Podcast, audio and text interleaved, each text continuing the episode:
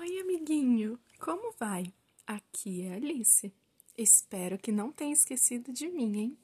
Eu voltei com uma nova história da Eva Furnari.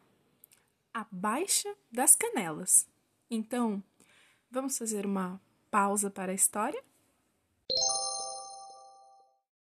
Abaixo das Canelas, por Eva Furnari. Ninguém sabia por quê mas os pequenos habitantes de Poscovônia não podiam mostrar os pés. Podiam até andar pelados, mas mostrar os pés não. Nunca, de jeito nenhum. Os poscovônios, sujeitos muito bem educados, estavam sempre de meias e sapatos. Só tiravam para tomar banho. E olhe lá! Mesmo assim, quando saíam do banheiro, tinham de sair com os pés calçados. Envergonhavam-se de mostrar os pés, só em casa e com os íntimos.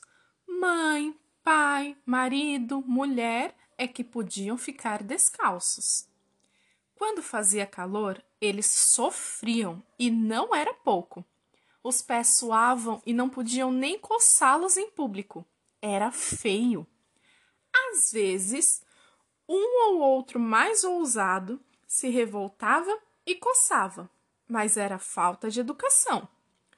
O povo de Poscovônia nem gostava de usar a palavra pé. Preferiam usar pedúnculo, que era o nome científico daquela parte inferior do corpo. Pedúnculo era a palavra elegante e certa para chamar aquele par de coisas que ficava nas pontas das pernas. Pata, sapatão, prancha, então, eram palavrões escabrosos. Se alguém quisesse ser grosseiro e ofender o outro, xingava de pé chato, pé peludo, meia sola, pé de chinelo, bicho do pé. Cócegas no pé, então, era uma dessas coisas de que ninguém falava abertamente. Até parecia desses assuntos misteriosos, cheio de segredos de que as meninas e os meninos falam dando risinhos. Às vezes, aparecia um ou outro doido que passava correndo descalço pela rua. As mães, envergonhadas, cobriam os olhos das criancinhas até que chegasse uma autoridade para manter a ordem.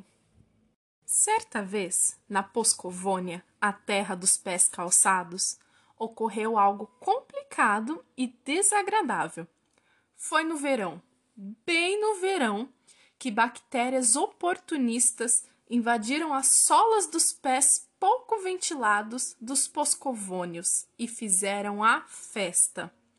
Provocaram uma chulesite aguda altamente contagiosa. E pior, bem pior, que dava uma coceira danada.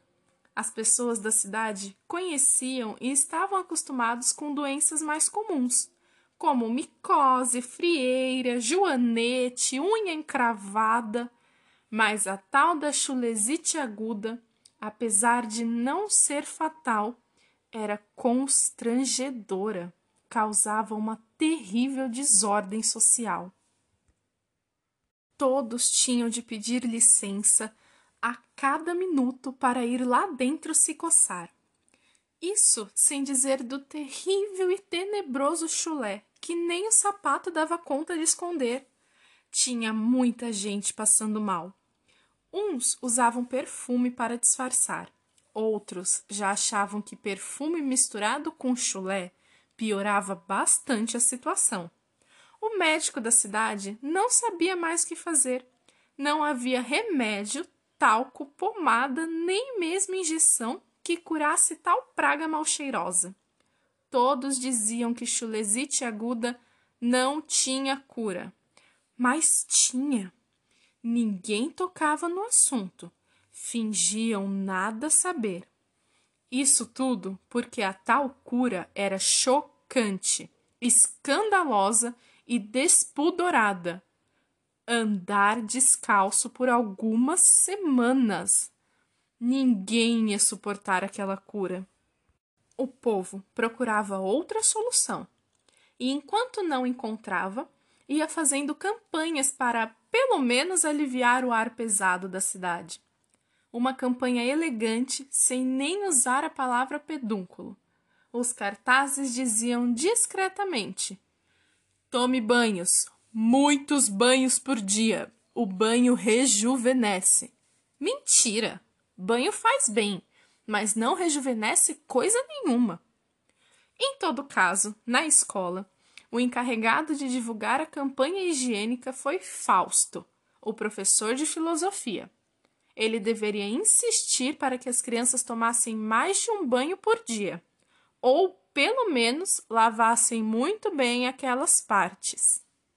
Escolheram esse professor porque ele poderia encaixar sutilmente esse assunto em sua aula de EMDAI Estudos Meticulosos de Assuntos Interessantes. No primeiro dia em que Fausto começou a falar dos banhos, o Joãozinho logo levantou a mão e fez uma pergunta franca e direta. Professor, por que a gente não pode mostrar os pedúnculos? Foi uma risada abafada geral. As crianças se contorciam nas cadeiras. Não se sabe se de vergonha ou de curiosidade. O professor, pego de surpresa com a pergunta a queima-roupa, ficou embasbacado. Ele viu que o Joãozinho tinha sido sincero e educado, que tinha usado a palavra pedúnculo corretamente, mas não sabia o que responder, e nervoso, disse a primeira coisa que lhe veio à cabeça: Por que não, é? Joãozinho, sem entender a resposta, ficou quieto e não perguntou mais nada. Quem ficou perturbado mesmo foi o professor Fausto.